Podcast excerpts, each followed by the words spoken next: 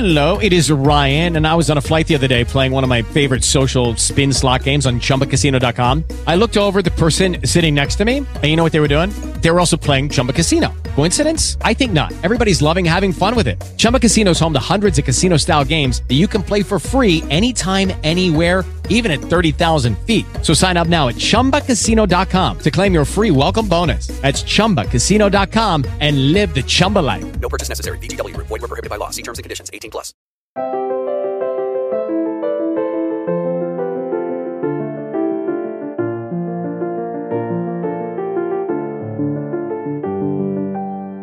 Bienvenidos a Lactando, un podcast de Milcar FM sobre lactancia y crianza con apego, producido por la Asociación Lactando de la región de Murcia.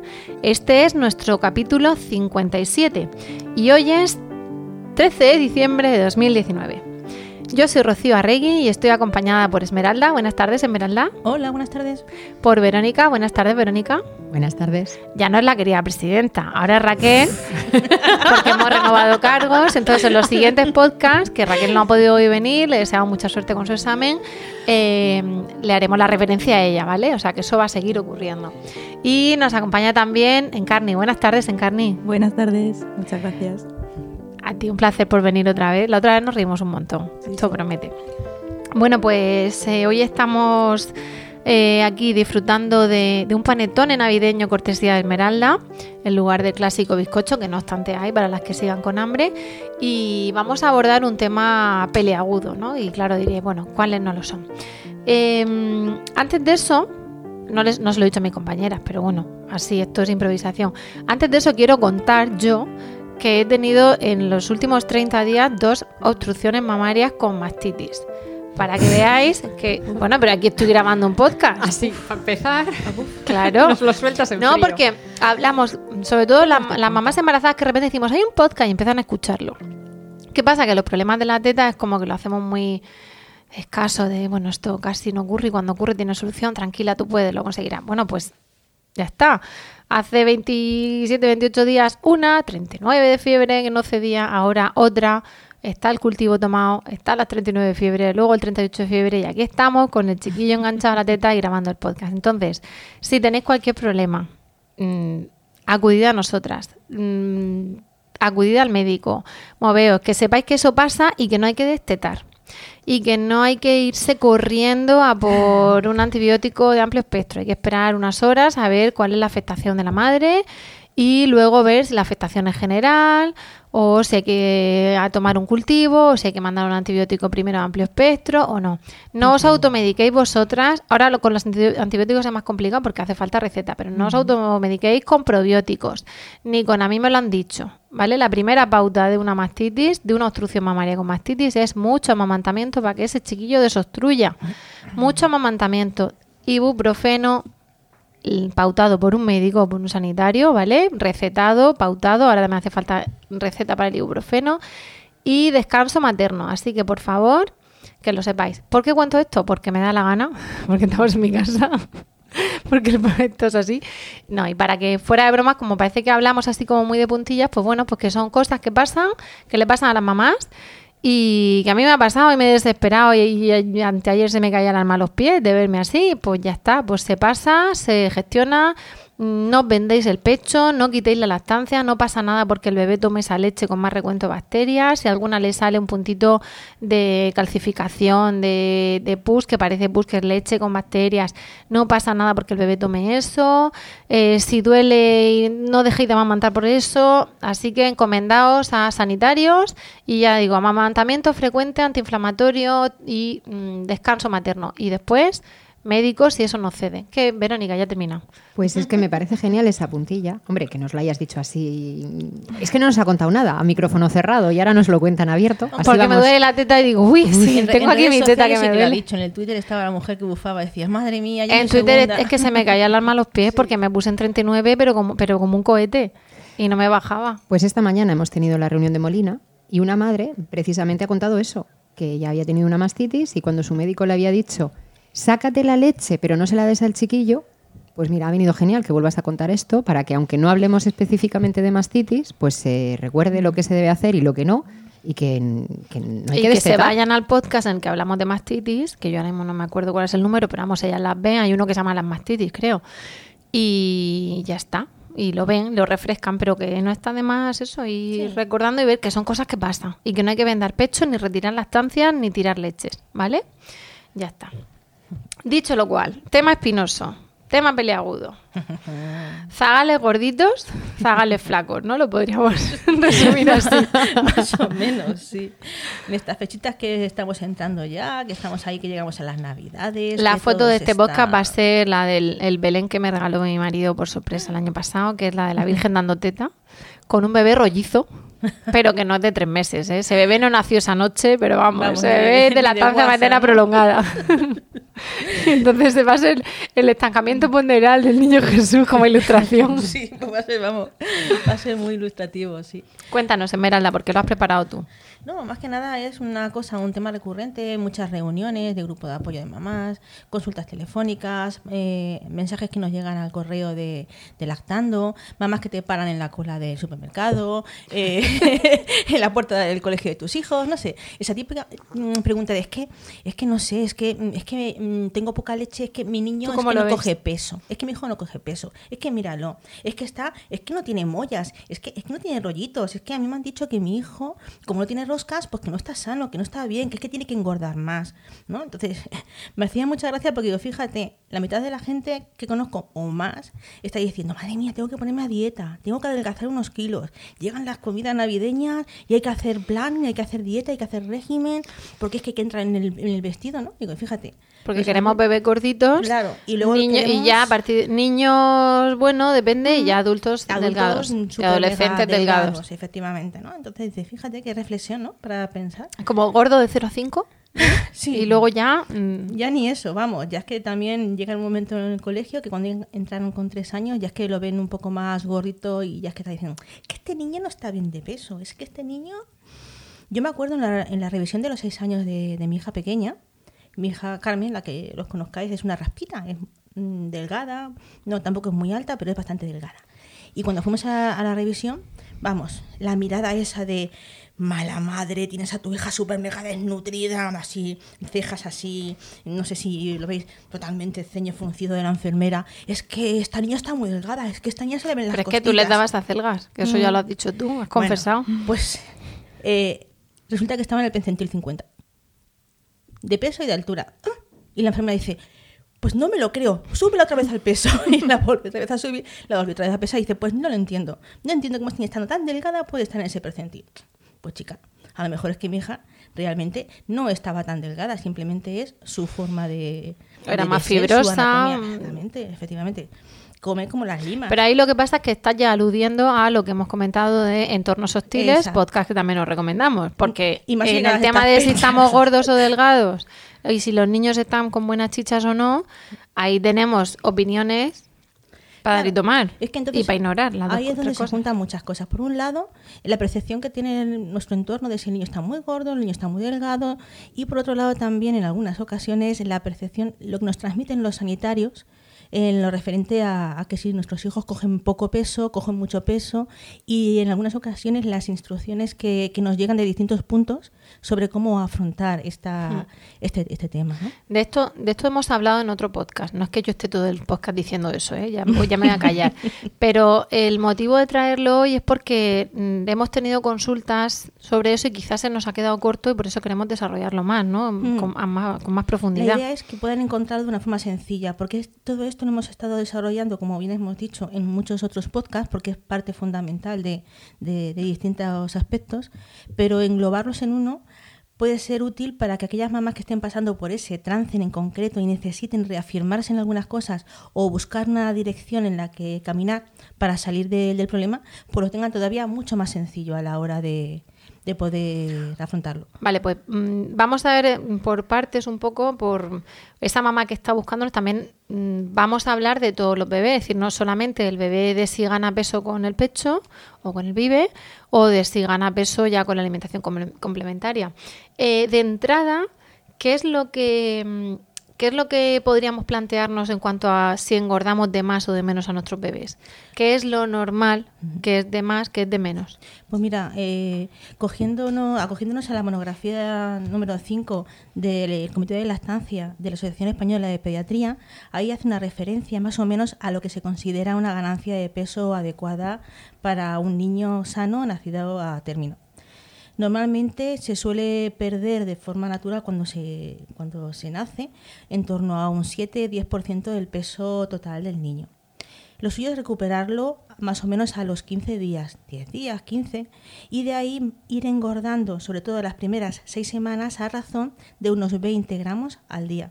Si tú multiplicas 20 gramos por 7 días, 2 por 7 son eh, 14, 140, 140 gramos. Chicos, es que estamos a viernes y llevo una semana muy difícil. La privación. 13. sí, pero eso yo creo que ese es el menor de mis problemas. Entonces, un niño que gane entre unos 140, 180, 210, pues puede ser un niño totalmente sano. Y fíjate que abrimos mucho el rango. Los 150, dices que solo me he hecho 150. Pues 150 puede ser un peso totalmente no- normal para un niño, incluso menos. No tienes por qué tener un niño que gane siempre fijo la misma cantidad de peso. Pero es que además, según va creciendo y va pasando el tiempo, esa cantidad de peso también se va reduciendo. Cada vez cogen menos peso y es totalmente normal. Llega un momento, pasado los tres meses, en que más o menos, para no agobiaros, eh, los niños vienen ganando eh, cada semana la mitad de lo que hacían antes en una semana entera. Por lo cual es importante no pesarlo todas las semanas ya, sino pesarlo cada 15 días. O sea, que estamos hablando de 300 gramos al mes. Efectivamente. Si Como, tu hijo digamos, de- de ganancia 150 mínima. gramos a la semana, a partir de los tres meses lo más normal es que haga 150 gramos, pero cada dos semanas. Si no, no haría una curva de crecimiento, sería una recta de crecimiento, sería un crecimiento exagerado. Si no, con 5 años estaría para hacer la comunión. Por ejemplo. Luego, cuando, cuando empiezan a gatear y empiezan a andar, ya la cosa se supone que se frena. Pero es verdad que una ganancia guapa, guapa, de, de la madre de me hace medio kilo a la semana, que también hemos visto alguna, de me hace medio kilo a la semana.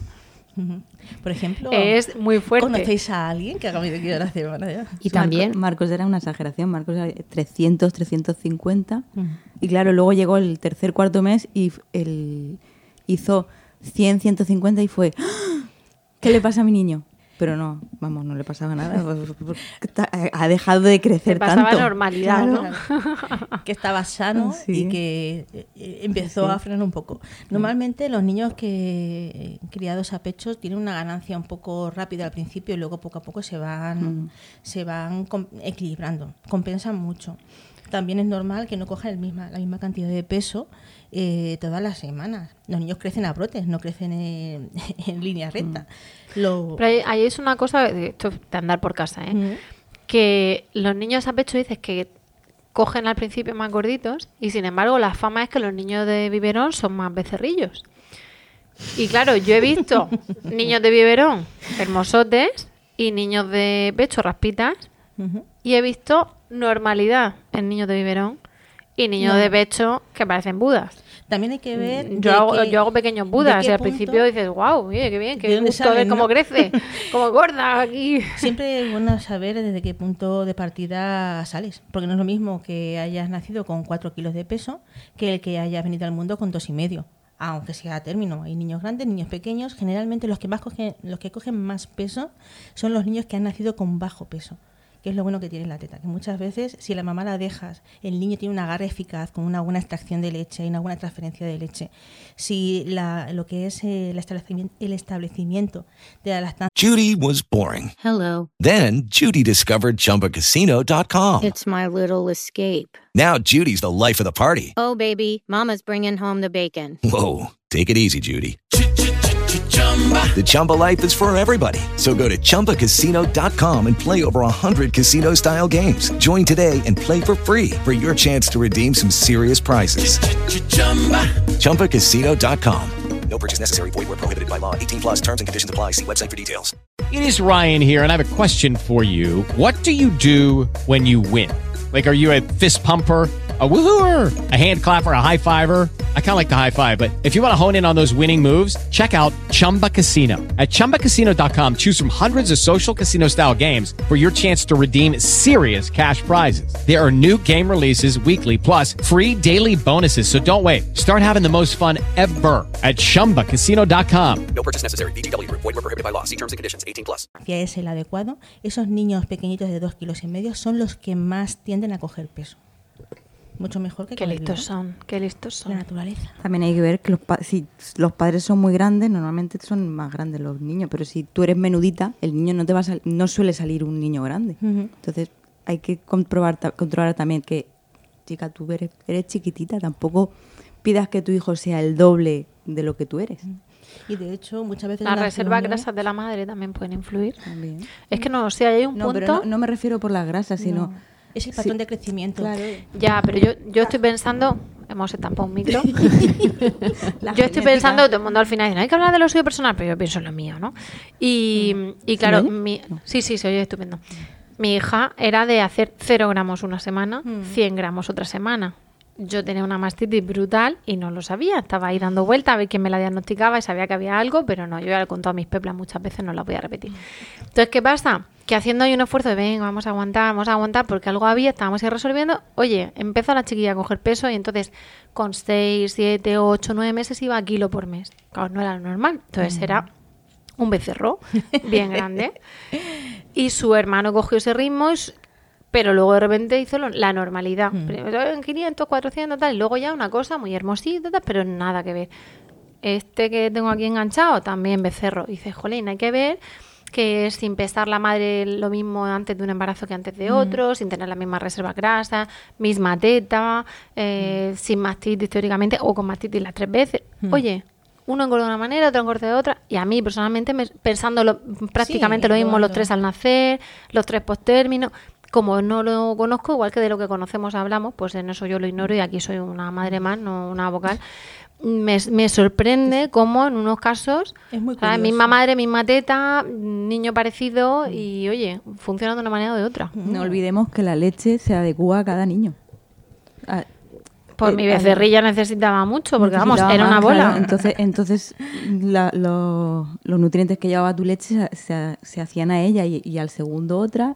O sea, no es la misma, le- no es la misma leche. Claro, es la misma leche, pero, pero, por- no es la- pero ¿por qué decide el cuerpo sustancia. que mi leche haga un estancamiento ponderal brutal? Que no, que lo que pasa es que había una inflamación ahí que no sale la leche y la chica tenía más hambre por un ciego. Y luego dijo esto, yo no paso otra vez por lo mismo, entonces hizo la, recta que dices tú. Pero escucha, compensó. hasta el año y medio que aquí el que pestañea pierde. O Sí, sea, no, eso no no puede ser. Eso es lo que dicen. mm, Que es curioso, ¿sabes? El Muy mecanismo. curioso, sí, Al menos señor. para mí. Y a veces también pasa que el mismo niño, la madre preocupada de si tengo esos mitos que hemos hablado en algún otro podcast también, ¿no? De no sé si tengo leche, no sé si alimenta, pues mm, métele una ayudita, que se ve el crío muy delgadito, y a esa misma madre, cuatro meses después, dicen, quítale la leche que la tienes condensada. Que mira qué Buda estás criando. Y es la misma madre, unos meses después, con la, con la misma criaturita, sin necesidad de otro embarazo y otras circunstancias distintas. La verdad es que sí que nos han llegado consultas de mamás que les han dicho que como cogen su hijo medio kilo a la semana, que tienen que hacer una dieta de adelgazamiento. Que lo que tienen que hacer es ofrecerle agua en lugar del pecho, espaciar las tomas y eh, limitar la duración. Que Eso es lo que han dicho. erróneo. No que- no lo que decimos Son que hagáis. verdaderas barbaridades. Y eso es una cosa mm, que han venido muy apuradas y con mucho miedo. A ver, de- desde mi ignorancia, a mí me Desde suena barbaridad, ignorancia, pero imagínate. ya, pero quiero pensar que algo puede tener razón, no sé, pregunto, ¿eh? como abogado del diablo, en cuanto a exceso de grasa parda, cualquier historia así con respecto a los lactantes, que vamos, que ya digo que el lactante puede estar hecho un Buda Cuando la y mamá no me se ha le dicho que quita. ese pediatra le ha estado recomendado dar, darle solamente cada tres, hor- tres o cuatro horas. Ah, no vale, pero por porque el contexto te da la sensación de que no está viendo las últimas evidencias Y de la esa misma mamá dice, madre mía, es que hace un tiempo me decía esto y es que ahora como ha cogido mucho peso me está diciendo que lo estoy haciendo muy mal, que lo que tengo que hacer es ofrecerle menos cantidades porque estoy creando un obeso. Eso decírselo a una De pecho. madre de pecho, sí, sí, sí, que estoy criando a un obeso, a un niño obeso y un niño enfermo. No hay niños obesos de pecho. Mm, Yo, re- yo recuerdo que, No que mi santa mucho madre como pediatra, que la, mi, mi niña estaba brutal, y me decía, es que si le dieras cereales, te diría, quítale bola". los cereales. Claro. Porque tal, decía, pero es que como es pecho, pues a lo que dé. Y es una espiga ahora, desde hace unos años, es una espiguica. Pues Muchos ya está, bebés- cada uno se ha hecho su reparto Claro, de su grasa que aparte, se la ha están- apañado. Que están bastante subiditos de peso, se suelen estabilizar alrededor del año. Alrededor del año, muchísimos Cuando niños que empiezan son a bolitas, moverse, claro. empiezan a moverse, eh, dejan de comer. No sé si habéis leído un libro de Carlos González Pero es que se aunque no, llama de- aunque no dejen de no me comer, come. aunque no dejen de comer, el movimiento, que el, el gateo y eh, Ujú. se mueven. No es Pues lo mismo coincide estar en la todo. cuna todo el día Claro. a estar en movimiento. coincide Mm. que son mucho más que se mueven mucho más que son más Claro. independientes a que se frenan un poco en lo que es eh, el comer No ¿no? es que coman menos, es que comen más rápido también. El- al pecho te refieres claro. sí sí sí no yo lo que La- me el- refiero Se- el com- el será multifactorial, ¿no? Porque Sí. comen más rápido, se mueven más, Claro. tienen mucho más, muchas más cosas que ver y que descubrir. Que mamá me encanta, pero ya me la dejo para por las noches para despertarla. Justo. Y ahora que hay luz en el día, me voy a poner a ver otras cosas. Inspecciono, ¿no? Investigo. Claro. Pero- Entonces, al final, todo eso de la percepción del, del niño y tal, o sea, de- del niño, de, de la ganancia, depende un poco de. Bueno, van, van a criticarlo, por decirlo así, Sí. pero tenemos unos márgenes seguros. Tú nos puedes decir qué es lo normal, qué no es normal. Cuéntanos. Pues mira, normalmente eh, es normal que un niño venga ganando, como hemos dicho, esa cantidad de peso. ¿Qué no es normal? Pues un bebé que durante varias semanas no coge nada de peso. Puede ser que durante una semana pues haya frenado un poquito, no coja demasiado, pero un bebé que se frena durante varias semanas seguidas o que pierde peso, eso es lo que hay que vigilar y lo que no es nada normal. Entonces, según cuál sea el caso, habrá que actuar de una manera o de otra. Estás hablando de bebé, entiéndase bebé por 0 a cuántos meses. Estamos hablando de cualquier niño, pero sobre todo hay que tener especial cuidado con aquellos niños mm, muy pequeñitos, ¿vale? Niños de menos de tres, de tres meses. Eh, si tú, por ejemplo, un recién nacido, vamos a empezar por el principio, como digo yo, si tú a un recién nacido que ha salido de- del hospital, que ha, tenido una pérdida fisiológica, eh, durante los días posteriores lo has ido vigilando y ves que ni ha perdido ni ha ganado demasiado peso, sino que queda ahí un poco en territorio de, de nadie, eh, habría que vigilarlo más estrechamente y hacer una serie de, de cosas, ¿no? Lo primero y más importante, observar una, una toma, porque algunas veces no sabemos realmente si ese bebé, aunque está al pecho, está teniendo una succión que re- sea realmente eficaz. Una cosa es que el bebé esté succionando y otra cosa es que haya una adecuada transferencia de, de leche del pecho de la madre al estómago del, del niño. Ahí es como mm, que no cunda el pánico, pero tampoco te relajes. Ay, qué niño más Efectivamente. Es muy bueno, muy tranquilo. Lo ideal es despertarlos, despertarlos con frecuencia, no dejarlos dormir más de dos horas durante el día y por las noches no hacer pausas de más de cuatro horas hasta que haya recuperado el peso de nacimiento. Que eso es otro tema que también suelen consultarnos bastante en, la, en las reuniones. Es que hace poco tuve una consulta, por cierto, apunto una consulta para las estadísticas. Para Ana. de teléfono, claro, de, de una recién mamá súper, súper recién. Y claro, pues no había cogido el peso, tal, pero cuando le hablé de, era telefónica, porque era lejana, de mínimo de 8 a 12 tomas diarias, decía que no hacía, que eso no lo hacía, pero que no hacía 8. Entonces, claro, claro.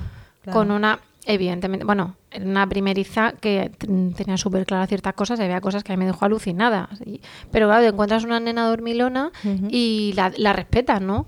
Y, Sí, que la tendencia que- popular es que el dormir también engorda, que si niño está durmiendo es que eso es, es sano. pero, que ponerle- después de haber recuperado Pero- el peso de nacimiento. después de haber Como- recuperado el peso de nacimiento como coletilla. y después de mm, en, en que lo que sea lo que es el conocimiento madre e hijo se haya empezado a instaurar porque pasados unos días de rodaje eh, las mamás ya solemos ser capaces de saber cuándo nuestro hijo está durmiendo porque ha comido porque se encuentra bien o cuando no lo consiguen despertar porque está tan cansado que no consiguen ni, ni pedir comida, ¿no? Es una cosa como para vigilar los primeros días. Estamos hablando de las primeras semanas de vida. Hay veces que las mamás ya luego están tan asustadas, es que le ha bajado el azúcar, es que me han dicho que si no le doy de comer cada dos horas de día y de noche, es que le va a dar una hipoglucemia y no voy a poder despertar. Vamos a ver. Lo primero es tra- tranquilizarnos. ¿Ha recuperado el peso de nacimiento? Sí. ¿Va ganando peso más o menos a la razón que, nos- que hemos hablado antes? Sí. Bueno, pues entonces a lo mejor lo que tenemos que hacer es vigilar si por la noche sobre todo eh, el bebé es, es capaz ya de despertarse solo o tienes que seguir tú despertándote para vigilarlo. Pero ahí también hay que valorar un poco mm, el estado de cansancio de, de la mamá, porque si el bebé realmente se está ya recuperando, tiene más o menos el peso mm, adecuado, el estar cada dos horas despertándose para ofrecerle también puede ser un, un condicionante para el descanso materno. ¿no? La última Yo lo que aconsejo tuvimos- es... Ay, perdona. Sigue, sigue. no, no, simplemente le dije que se pusiera un despertador a mitad de la noche, por si acaso su hija, no que ya había recuperado el peso de nacimiento, que había hecho 300 gramos en la tercera semana de vida, ha dicho, estás a punto de entrar en brote de crecimiento, que es otra fase también en la que se va a despertar más. Si no te fías de si te va a pedir durante la noche o no, y estás tan cansada que no sabes si te vas a despertar por si ella gruñe o no gruñe, ponte una pequeña alarma, vigílala y- y, ante todo, pues ante la duda le ofreces, ¿no? Pero que tampoco es ya necesario, una vez que ya tienes bien instaurada la lactancia, el estar continuamente despertándolos por la noche. Claro. Yo lo que hice y aconsejaba es eh, ponerme una alarma cada dos horas, que al final la primera hora se la pasaban entre que los despertaba y que mamaban, con lo cual era las primeras noches, luego cada tres y luego cada cuatro. ¿Qué pasa? Que si al final ves, claro, cada cuatro es ponerte dos alarmas en toda la noche. Si al final ves que antes de esas cuatro se ha despertado, ya es capaz de despertarse por hambre. Y si duerme, no es porque esté bajo de tono hipoglucémico, sino porque está dormido. Está. Pero cuando quiere despertarse es capaz de reclamar comida y despertarse. Entonces ahí ya dice, bueno, pues ahora ya, si me haces una hora como si me haces cuatro, porque sabes que el rango va a estar ahí. Claro, es que hay mamás que están desesperadas, muertas de sueño, de cansancio. Y dices, es que, es que yo le ofrezco y es que no se quieren despertar. Y es que yo no sé si ese niño no se despierta porque tiene hipoglucemia o porque no tiene hambre. Digo, muchacha, pero tú al final lo has pesado. Y dices, sí. ¿Y cuánto ha ganado? 300. Digo, bueno, pues a lo mejor ya es la hora de relajarse un poquito, de que ya, ya empezamos a, a- a- a poder dejarle un poquito más de, de manga ancha al, al muchacho. Eh, otra cosa que también mm, solemos aconsejar en bebés que están ahí en el límite y tal es eh, realizar la técnica de compresión del pecho. No sé si, si hoy lo hemos hablado alguna vez, yo creo, supongo que sí, ¿verdad?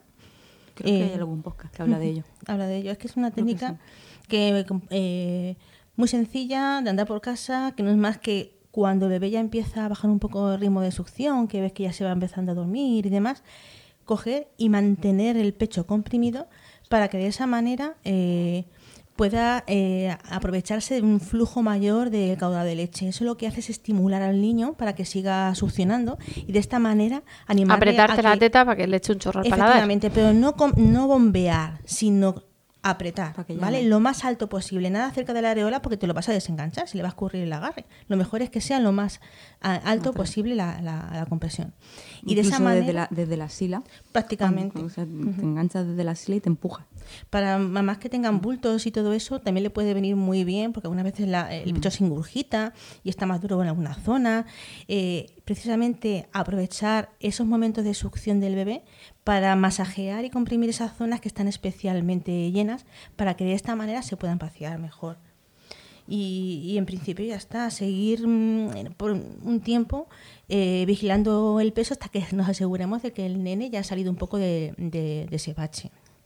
Yo recomiendo que como nuestro trabajo, cuando nada más nacer nuestros hijos, es estar con ellos 24 horas, si puedes estar 23 horas con él encima y enganchado, mejor. Es verdad que a veces es un poco duro porque vamos a ver, ten- tenemos nuestras necesidades también, pero es que se puede. ¿Vale? Yo, yo lo he hecho y es que algunas mamás tienen, si es que está todo el día enganchado, no es que esté With Lucky Land slots, you can get lucky just about anywhere. Dearly beloved, we are gathered here today to. Has anyone seen the bride and groom? Sorry, sorry, we're here. We were getting lucky in the limo and we lost track of time. No, Lucky Land Casino, with cash prizes that add up quicker than a guest registry.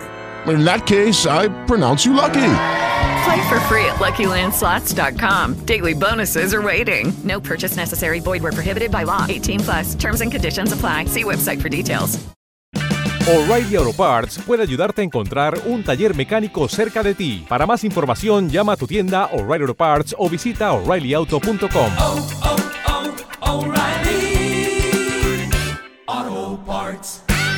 todo el día enganchado, es que te necesita. Si sois primerizas, haced lo que dicen Carni. bueno, cuando tienes más de uno, ¿no? luego Es más que es complicado. Pero sí que es verdad que hay que intentar que esa ayuda de los demás sea también para hacerse cargo Mm. del mayor y luego para que haya un rato de mamá y pequeño en exclusiva a lo mejor, o sea, mamá y hermano mayor me refiero. Pero es verdad que hay que intentar eso, tener un momento de, ¿cómo diría yo?, de lucidez, ¿no? De voy a ducharme. Y otro momento de voy a estar con mi cariño mayor y el resto te toca estar con tu cría que acaba de salir y no entiende la mitad de lo que está pasando, ¿no? Y además de eso, ¿qué hay que hacer? Bueno, pues eso cuando estamos en el límite, que ni fu ni fa, como digo yo, que no es que haya ganado mucho peso ni que tampoco haya perdido demasiado. Nosotros desde el grupo de apoyo aconsejamos intentar pesar al nene en nada más salir a la calle para tener un peso de referencia, porque es otra cosa que también tenemos que hablar. No vale, no pesa lo mismo la báscula del hospital que la báscula del pediatra, que la báscula de tu casa, que la báscula de la farmacia. Lo ideal es encontrar un peso y siempre seguir los pesos de, de ese artilugio, ¿no? No puedes comparar pesos de distintas máquinas, porque ahí hay siempre un- una tara. Inc- Incluso el peso que te, que te ponen abajo recién nacido al peso que te dan después, a continuación, cuando estás en planta, va- no es el mismo porque difiere. son otros pesos distintos. Efectivamente, entonces al handicap ese de madre mía, duerme mucho, duerme poco, me pide mucho, me pide poco.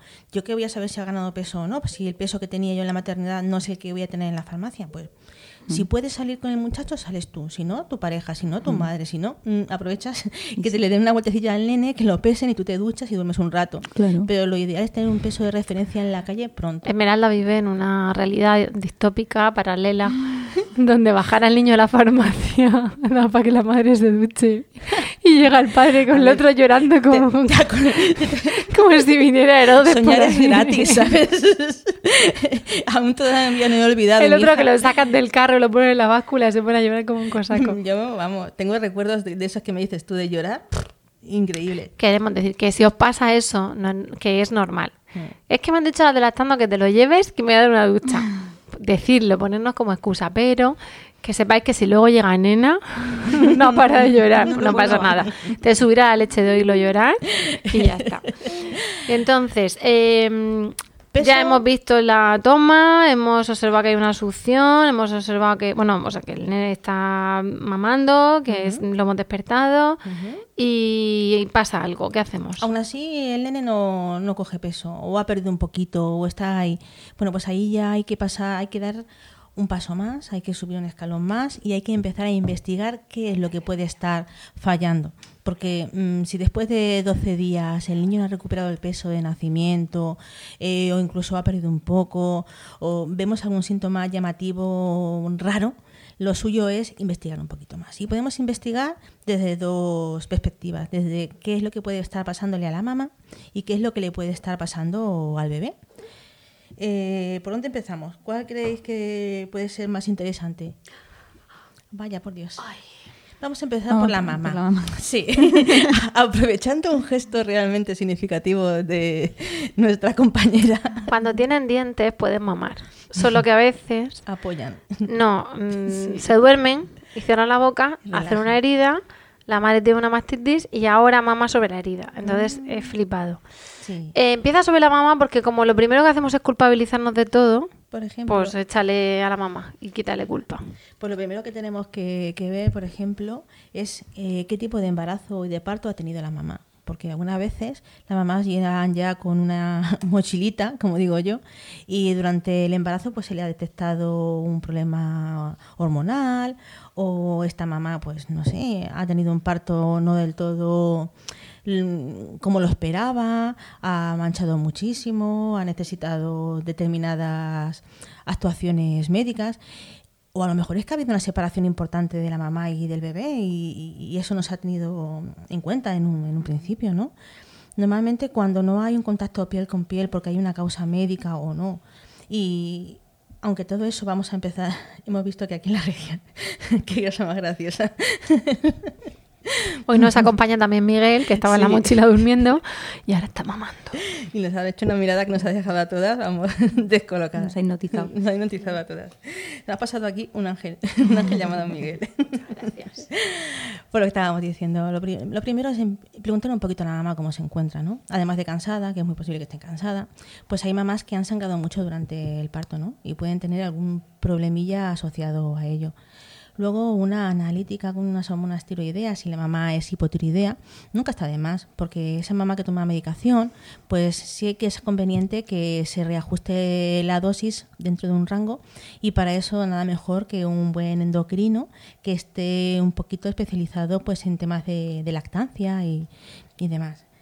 Y en principio eh, hay otra cosita que se le puede también... También se le puede relajar un poco en cuanto a la pérdida de peso inicial, aunque yo estoy aquí hablando sin rigor, porque cuando los partos son muy largos hay una hidratación de la madre mediante sueros y tal. Entonces a veces los bebés, insisto, mm, esto lo saben mejor los sanitarios, que yo no soy sanitaria, eh, digamos que nacen como un pelín sobrehidratados. Entonces hay una pérdida de peso que realmente a lo mejor ese bebé iba a nacer con, imagina, por decir una cifra, por 100 gramos menos. Entonces, claro, cuando él hace su pérdida fisiológica, le añades a la fisiológica lo que ha perdido de líquido superfluo de ese suero y parece que ha perdido mucho más porcentaje del que realmente ha Claro. perdido. Y hay que preguntar un poco a la madre si ha sido un parto largo, si le han puesto muchos goteros. O si ese bebé ha venido un poquito antes de tiempo y ha precisado de alguna medicación para madurar basada en el corticoides y demás, y eso también hace que, que- que los bebés, pues lo que dice Rocío, retengan bastante más líquido y ese líquido pues se pierde rápidamente una vez que que ha, que ha nacido el bebé. Eso para lo que podíamos ver así por encima de... ¿En cuánto, ¿En cuánto tiempo hay que actuar con la mamá? Mm, si el niño no ha cogido, no ha recuperado el peso de nacimiento, sería cuestión de empezar a, a- a planteárselo. Por lo menos para ver, en el caso de que tome una medicación, primero si esa medicación puede estar afectando en algún aspecto, que generalmente no va a afectar en nada. Por eso tenemos una página maravillosa en la que consultar tanto nosotros como nuestros sanitarios, que es la de e-lactancia.org. Y luego, por otro lado, en el caso de que esté tomando una medicación que sea necesaria para mantener su salud, como puede ser la tiroxina en el caso de las hipotiroideas, eh, hacerse un control dentro del primer mes para poder reajustar lo que son las... Vale, como ahí entramos en tierra de nadie, de la mamá, Mm. eh, no estaría de más ver una consulta. A ver, como hay que ver varias cosas, pues en cuanto a cómo ha sido el parto eh, y tal, habría que ver eh, médico de atención primaria, Ah, ginecólogo, mm, matrona. endocrino especializado si hay un problema hormonal, matrona y la observación de la toma, el tema, aunque ahora vamos a hablar también del Vamos a hablar bebé, del pues habrá que ver después. un poco también esa boquita y al, Ahí al bebé. Pero bueno, eso ya es bebé, eso es Eso es territorio bebé, bebé. Pero es verdad que la madre está en un territorio de nadie que puede dar lugar a, a demoras, ¿no? Entre derivaciones y esta no es mi competencia, pero tampoco es otra. Entonces hay que hay que mirar bien que, es- que esa persona pues sepa de lactancia, ¿no? En el caso de, de que haya hab- habido alguna separación necesaria o, o tal vez no, pero vamos a poner, ha sido una, una separación necesaria, ¿no? De mamá y, y bebé y que no se ha podido tener mucho tiempo piel con piel. Mm, incluso para aquellas que han estado piel con piel todo el rato y realmente quieran probar una cosa distinta, no tan distinta, pues ya lleva su, su tiempo, ya lleva también su andadura. Hay una técnica que se llama eh, eh, extracción poderosa, que no sé si la habéis oído alguna vez. Eh, la extracción poderosa no es ni más que un, plan de extracciones seriados durante, que durante las primeras, durante un total de 24 horas se tiene que estimular, se tiene que sacar leche al menos durante 10-15 minutos cada hora. Entonces, durante 24 horas hay que sacarse leche, independientemente de si se le está dando al bebé o no. Con eso lo, lo que queremos es eh, conseguir aumentar la eh, estimulación del pecho y con eso también aumentar la producción de, hormonas que regulan la, la lactancia. Funciona muy bien en, eh, en mamás que tienen niños pequeñitos o niños hospitalizados y que necesitan aumentar eh, exponencialmente su, su producción. Pero nosotros realmente no hemos visto que sea muy eficaz en niños más mayores. Un niño que ya ha pasado un par de mesecillos o tres, una extracción poderosa realmente no sabemos hasta qué punto puede ser o no eh, factible, puede dar unos resultados Claro, es que, que durante el primer mes es cuando, cuando establece Claro, la Cuando lactancia. está instaurando. Por eso digo que en esos momentos en los que no se recupera el peso de nacimiento, eh, a lo mejor hacerte con un buen sacaleches, hacerte Mm. una buena estimulación, estar un día entero, 24 horas, delegando los cuidados de tu bebé cuando no sean temas relacionados con la lactancia, Mm. Delegando el cuidado de la casa, delegando todo y dedicarte solamente a tu bebé, a ti, a descansar y a la máquina esta diabólica de los sacaleches, pero que por un día vamos a tener. Esa es la banda sonora. Efectivamente. Pues en algunas ocasiones está documentado que, que esto es positivo y que mm, un porcentaje alto de mamás consiguen aumentar la, la producción de leche. ¿no? Eso es más o menos lo que podemos hacer a nivel mamá. Además de bajar un poquito el nivel de ansiedad, porque la ansiedad no es buena para nada. A nivel mamá, si, si la mamá tenía una intervención en el pecho, podría darse también tanto el aumento como la reducción. Cuando una ¿verdad? mamá ha tenido una intervención de, de pecho, sobre todo si ha bajado talla de sujetador, como yo digo, si se ha reducido, ahí sí que puede haber un problema a la hora de, de- de la Porque hay- producción. claro, porque cortan conductos. Eh, efectivamente, Tienes que saber que ha sido realmente quien lo ha hecho, que lo ha hecho bien. Exacto, incluso por desgracia alguna vez nos ha venido alguna mamá que le han dicho, que le han garantizado que esa intervención iba a ser totalmente compatible con la lactancia. Estamos hablando sobre todo de la cuando se pone prótesis de, de pecho. Y, y en esa hay- hemos visto mamás en las que no han conseguido lactar como ellas querían, ¿no? con una lactancia materna Mm. exclusiva, aunque les han asegurado en el momento de la cirugía que no tenía por qué interferir. Pero tú estás hablando ya ahora, en este caso, en aumento o ya habéis Estamos tratado el aumento? Que me ha salido a dejar a Miguel. Justo, De los justo dos, ha de los llegado dos. en el momento. Hemos hablado que cuando se reduce a- al haber Sí, cortura de corta. conducto sí que puede haber una disminución Mm. y que en ocasiones hemos visto mamás que aunque se han puesto prótesis y en el momento de la cirugía le han dicho que no, va a tener- no iban a tener ningún tipo Claro. de problemas. Es- eso es lo que no sí sabes si ya lo habías hemos- abordado. Sí que hemos Es que en la práctica, algunas personas que sí que han tenido Mamás que, que les han dicho que no porque los conductos se recanalizaban y aparte se habían cortado en la areola para meter la prótesis porque la prótesis iba bajo el músculo. Y, y han tenido problemas. pero problemas de me salen tres gotas Sí, sí, y sí. tú ahí con el sacaleche viendo y tal insistiendo te lo pones te lo pones y claro, también eso al final es una pescadilla que se muerde la cola. Empieza a darle vive para suplementar, porque es verdad que ese niño al final necesita comer y de ahí salen tres gotas y acabas haciendo una, una mixta que en un par de semanas se convierte en exclusiva En artificial. exclusiva. De todas formas, mm, hay casos muy dolientes, como digo yo, de mamás que lo han pasado muy mal porque han ido muy ilusionadas a por esa lactancia materna exclusiva y que se han encontrado mm, con verdaderas ingurgitaciones que dices, madre mía, si leche tengo, ¿por qué no sale? ¿Por qué no sale? Pues uno de los motivos. Es que una de las cosas era que, el problema era la ingurgitación, porque claro, ya está la prótesis comprimiendo, entonces no deja espacio para esa subida, pero que teóricamente eso se corrige con buena buen drenaje y tal. Pero de Pero no no. producir, o sea, bueno, no producir, de que no salga, es decir, de verdad no se han recanalizado esos conductos en Algo ha años. pasado ahí. Algo ha pasado ahí porque no es la primera que vemos. ¿Qué significa eso? ¿Que todas las que lleven prótesis no pueden lactar? No. No, No significa eso. Simplemente que tienes que tener un especial cuidado a la hora de, de- de- de vigilar la instalación de tu lactancia. Porque aunque sí sabemos de muchas mamás que dan pecho con sus prótesis puestas, también es cierto que hay algunas que han tenido algún tipo de problemas. ¿Y qué más cosas pasan con Pues la madre? entonces, yo de la mamá ahora mismo por encima yo ya mm, hemos hablado un poco también de la estación poderosa, de que es una manera. Sí, de pero yo en tu esquema veo que pone grietas. Y eso no te voy a decir que da para un podcast.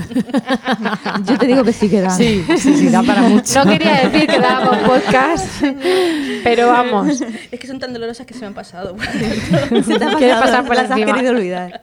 Sí, hombre, es que es un tema espinoso y doloroso. Sí, sí. Cuando tú tienes a un- una mamá con, que- con el pecho con heridas y demás, es que esto ya Mm. es cuestión de preguntarle, ¿te ha observado alguien en una toma? Y entonces puedes recibir dos respuestas. No sé cuál temo más. Si no, no me ha observado a nadie, que dices, bueno, qué mal, pero vamos a observar una.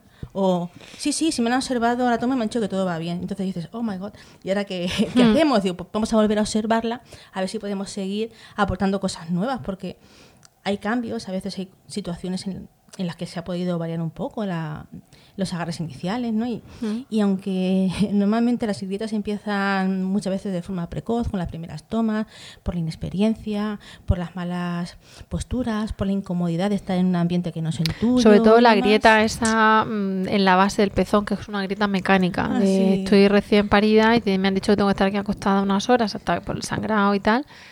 Y, claro, te lo enganchas como puedes. Como puedes, efectivamente. Sobre todo cuando no ha habido mucho, muchas manos que te ayuden a colocarte el bebé. Aunque eso afortunadamente vamos viendo que se va mejorando, aunque no es largo camino por andar para que todos los bebés consigan un agarre eficaz al pecho en los, primeras, los primeros momentos.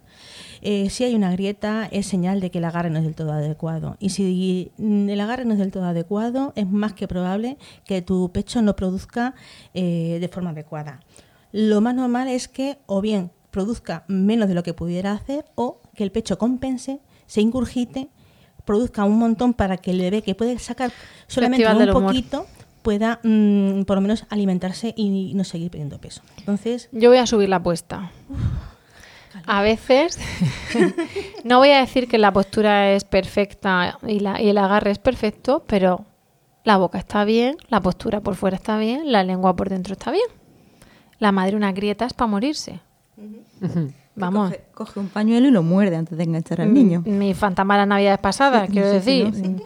Tres Sí. hijos, Sí, sí. tres grietas, bueno, por decir grieta, por llamarlo, pero eso era...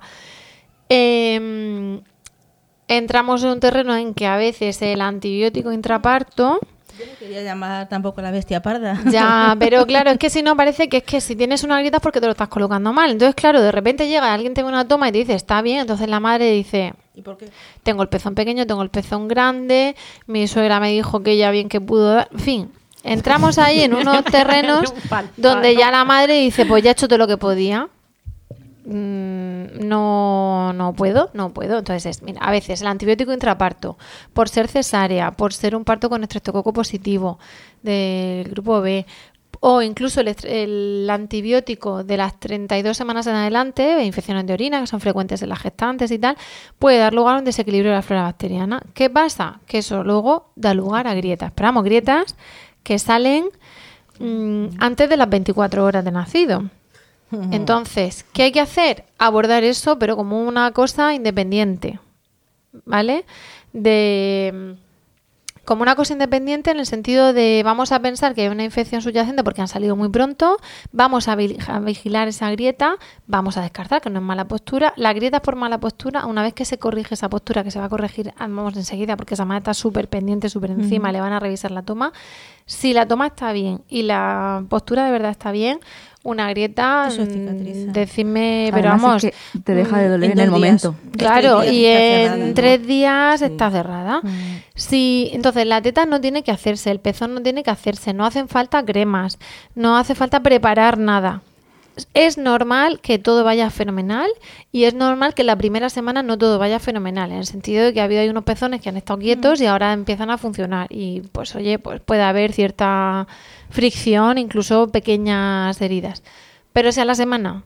Sigue corregida la postura y revisada la toma, que eso es esencial, y revisada la boca del bebé, sigue molestando Hay y encima esas grietas salieron en las primeras 24 horas y ha habido un antibiótico intraparto, eso hay que mirarlo. Porque la- a veces la grieta sale porque hay una infección subyacente como consecuencia del desequilibrio de la flora. Eso lo podemos también derivar a las mamás para que escuchen ese maravilloso podcast de la mastitis. de la mastitis, ¿vale? Es decir, que, que no efectivamente, Me hay una mastitis eso. subaguda, un tipo de dolor y a veces da la cara con esa grieta, Con esa ¿vale? forma. Entonces, no lo digo para que toda la que tenga grieta tenga una mastitis, No, no, pero que, la sepáis que a veces eh, la postura es buena y lo estáis haciendo muy bien, mamás, y lo que hay que hacer es escuchar este podcast y luego escuchar el siguiente y luego irse al médico, ¿vale? Y ya saliendo del, del mundo mamá, si nos metemos en el mundo bebé, ¿qué, qué es lo que tenemos que vigilar? ¿Qué es lo que vemos? ¿Qué es lo que puede afectar a Hablando, hablando de las grietas, hemos hablado de ello, la vigilancia de la succión del niño, una de las... Es fundamental. Claro. A veces cierran mucho la boca, no cogen bien la areola, eso hace grieta, eso hace que la succión no sea eficaz. Eh, pero ya no solamente eso, la lengua es fundamental. Una lengua que está anclada, que no se le va bien, o una desproporción entre el tamaño del pezón, un pezón muy grande, una boca muy pequeña. Todo eso puede ser eh, motivo de que haya un, un problema a la hora de, de coger peso. Eh, cuando una boca es pequeñita y un pezón es grande, pues a veces mm, hay que sufrir esa descompensación con un poquito de, de dolor, como digo yo. Hay que ir vigilando los agarres. Hay tomas, hay posturas que son mucho más, eh, cómodas. más cómodas y que ayudan a que, saquen, a, a que se extraiga mejor la leche, como mm, normalmente la posición del caballito, la fisiológica. Esas son dos posturas en las que es bastante más eficaz la succión y consiguen sacar más cantidad de leche. Pero ahí que tenga claro la gente, yo siempre digo que no voy a hablar, pero acabo hablando. Que da igual, la teta grande, la teta pequeña, el pezón Sí, sí, grande, el pezón pequeño, ¿vale? es que es- tengo, tengo, tengo mucha leche porque tengo mucho pecho. No. Y tengo poco pezón. Y entonces no puedo dar teta. Lo hemos escuchado una jarta de veces. Y no es así. Teta pequeña y teta grande, lo que importa es la glándula. Y pezón pequeño grande, el pezón es un reclamo. Lo único que no funciona es el pezón retráctil, que hay que sacarlo. Ya eso se verá en otros podcasts que no vamos a verlo ahora. Pero salvo que el pezón sea retráctil, de yo te toco y me meto para adentro hasta la espalda, hasta con un pezón plano se puede dar teta perfectamente, porque el pezón es simplemente un reclamo, además visual, porque se pone más oscuro durante el embarazo. Así que podéis. Como sigamos hablando, nos tenemos que ir a otro podcast. No, os veo en febrero en mi casa. Estamos No, en diciembre. Según los niños van creciendo, hay otras cosas que podemos hacer, sobre todo si el niño, si vemos que no tenemos grietas, si vemos que succiona bien, ese niño que no ha, ganado, no ha ganado peso, ¿qué es lo que podemos hacer? Pues mira, la Asociación Española de Pediatría también dice que es mm, no está de más hacer un control analítico del niño para descartar otras posibles mm, causas, ¿vale? De un estancamiento en el peso. Y también que tenemos que tener en el contexto de todo esto que si un niño ha tenido un proceso de mocos, ha tenido una gastroenteritis, ya estamos hablando de niños más mayorcitos, ¿vale? Todo eso también afecta a la Antes, ganancia te vuelvo a cortar, perdóname. Antes de ver que crece, tú dices que se le revisa la boca al bebé. Nosotras estamos viendo la boca al bebé, pero no somos profesionales de eso. Pero más o menos sabemos ver- bocas de bebés. Cuando nosotras mismas no lo tenemos claro, o incluso cuando lo tenemos claro, pero hay que intervenir, derivamos a quién? A un odontopediatra. O a un pediatra que sepamos que valora bien los frenillos. No solamente hay que quitar los frenillos, ya hemos hablado en un podcast de frenillos con la doctora Clara Serna, que es una odontopediatra fantástica de aquí de Murcia, y también nos podemos remitir. Exacto, por eso no, Pero- he, no he querido profundizar Sí. más. Pero que si nos escucháis de otras ciudades, que sepáis que en el frenillo no solamente que luego a los 5 años si no sabe decir las R se le corta, sino que tiene que va- ser valorado por un pediatra. Entonces, si no tenéis un grupo de apoyo cerca, está muy bien que nos escuchéis, pero hay que ir a un pediatra o a un odontopediatra para que valore esa boca, ¿vale? Me callo. Es que es un tema que me, me toca mucho la fibra y me recuerda mucho lo anterior, ¿no? porque la clave es esa, no quedarnos quietas. Son tantos factores, empiezas que ponga peso, que el entorno no se meta conmigo, que la madre se sienta capaz, que pueda, porque realmente si no desconfiamos pues, de la capacidad de nuestros riñones para generar la orina y cada vez que vamos a hacer pipí no miramos la cantidad, porque tenemos que medir también cuánta cantidad de leche producimos, ¿no? Pues porque no tenemos esa cultura. Se está volviendo a implementar, Pero, pero hay una desconfianza, hija. Parece que la teta grande produce, la pequeña no. Las amas de cría toda la vida se buscaban con pechos lustrosos y blanquitas de piel y cosas de esas. Pues sobre todo es que cuando has dicho mm, tocar más puertas, ir a un pediatra, ir a, un- a diferentes profesionales, yo creo que ahí está el- un poco el kit, porque a veces mm, una persona quiere, no tiene muchos recursos o no sabe qué hacer y se queda parada y luego viene, ay, es que yo no pude, es que yo tuve este problema. Y el tema de cuando has hablado de la lengua, de la movilidad, porque claro, hemos visto muchas veces bebés, pero nos hemos fijado cómo mueve la lengua un bebé o cómo es una buena transferencia o cuando, cuando no hay realmente un dolor y no hay peso, ¿a qué se lo atribuyes? Entonces está muy bien eso que has dicho, Rocío, de ir a donde un profesional, cuando habéis hablado de incluso un odontopediatra, ¿no? Es que incluso si tú lo ves, como tú como vocal no vas a hacer nada, pues le dirás, mira, yo creo que tiene frenillo, pero ahora te derivo para que, por un lado, lo confirme, pero es que además si lo confirma, él sí que puede cortar con el bisturí eléctrico, no sé cuántos, y, y de la manera que hay que hacer. A La clave es informarse. Y si llega una mamá que dice, yo no pude, al menos mi experiencia en ese momento no es culpabilizarla. Es, pues si quieres No. tener más hijos y les quieres volver a dar pecho, seguro que podrás. Y si te vuelves a encontrar con esos problemas, vienes y te ayudamos y verás cómo puedes. A mí lo que me sorprende es cuando una mamá viene con un niño. No, es que me ha dicho el pediatra que tengo que darle un poco de ayuda porque mm, ha cogido poco peso, demás. Y resulta que le preguntas, bueno, pero ¿ha hecho los pasos que indica la Asociación Española de Pediatría? ¿Te ha pedido analítica de orina? ¿Ha revisado una toma? No, no, no, no. Es que yo le he dicho lo de la analítica de orina y me han dicho que no, que qué tonterías son esas. Pues no, está totalmente demostrado que un niño con, un, con una infección de orina, lo primero que va a, va a manifestar en muchos casos es un estancamiento del peso. Y simplemente debidamente tratado por su pediatra, no medicamos tampoco a los niños igual Cambia no de medicamos. Cambia de pediatra. es una buena también indicación. Amamos a los pediatras, A ver, ¿eh? sí, no, pero- Amamos a los pediatras que curan niños enfermos Y nos- amamos a los pediatras formados en lactancia Exacto. que revisan niños sanos. Y animamos a los demás pediatras a que se formen ¿A en que sí? lactancia, a los que también amaremos. Efectivamente, no, no, no, pero si es que es así como son las cosas. Si no se han dado unos pasos, no se puede llegar. Pero escúchame, es que aún así, si tú tienes un niño pequeñito, tienes un niño que tienes la duda y, y- y tienes que añadir un, un suplemento, yo no me tomaría un suplemento como un fracaso. Un suplemento no es un fracaso, simplemente es un medio para conseguir un fin. Es. Vale, importantísimo. lo que pasa, efectivamente, los- eh, una de las cosas que hablamos de las, las cesáreas, los suplementos, la lactancia artificial, sí, salva vidas. Y Efectivamente. está hecho para Están lo que ahí está para hecho. eso. Lo que pasa es que abres un melón en este momento del podcast que no te puedo dejar. Así que vamos a decir el continuará. Vamos a acabar el podcast de hoy. Os vamos a desear una fantástica Navidad para los creyentes y una fantástica fiesta para los no creyentes. A todos un feliz y próspero año nuevo, cargado de amor y, y de teta. Y ya está. Entonces vamos a, a eso sí, a llegar al final del podcast. Vamos a daros las gracias de corazón por el tiempo que habéis dedicado a escucharnos y esperamos que os haya gustado. Os prometemos volver el, el año que viene, en 2020. Esperamos que os haya sido de utilidad y desde luego esperamos vuestro feedback, ¿vale? Vuestro feedback. Eh, vuestros comentarios en nuestra web lactando.org o en emilcar.fm barra lactando donde también podréis escuchar el resto de programas de la red. Ahí esperamos vuestras opiniones, sugerencias de temas, lo que queráis. Su- vuestro, vuestros comentarios son súper valorados por nosotras. Y nos despedimos ahora sí, hasta el próximo programa, hasta el próximo año y os deseamos, como siempre, mucho amor y, Y mucha teta.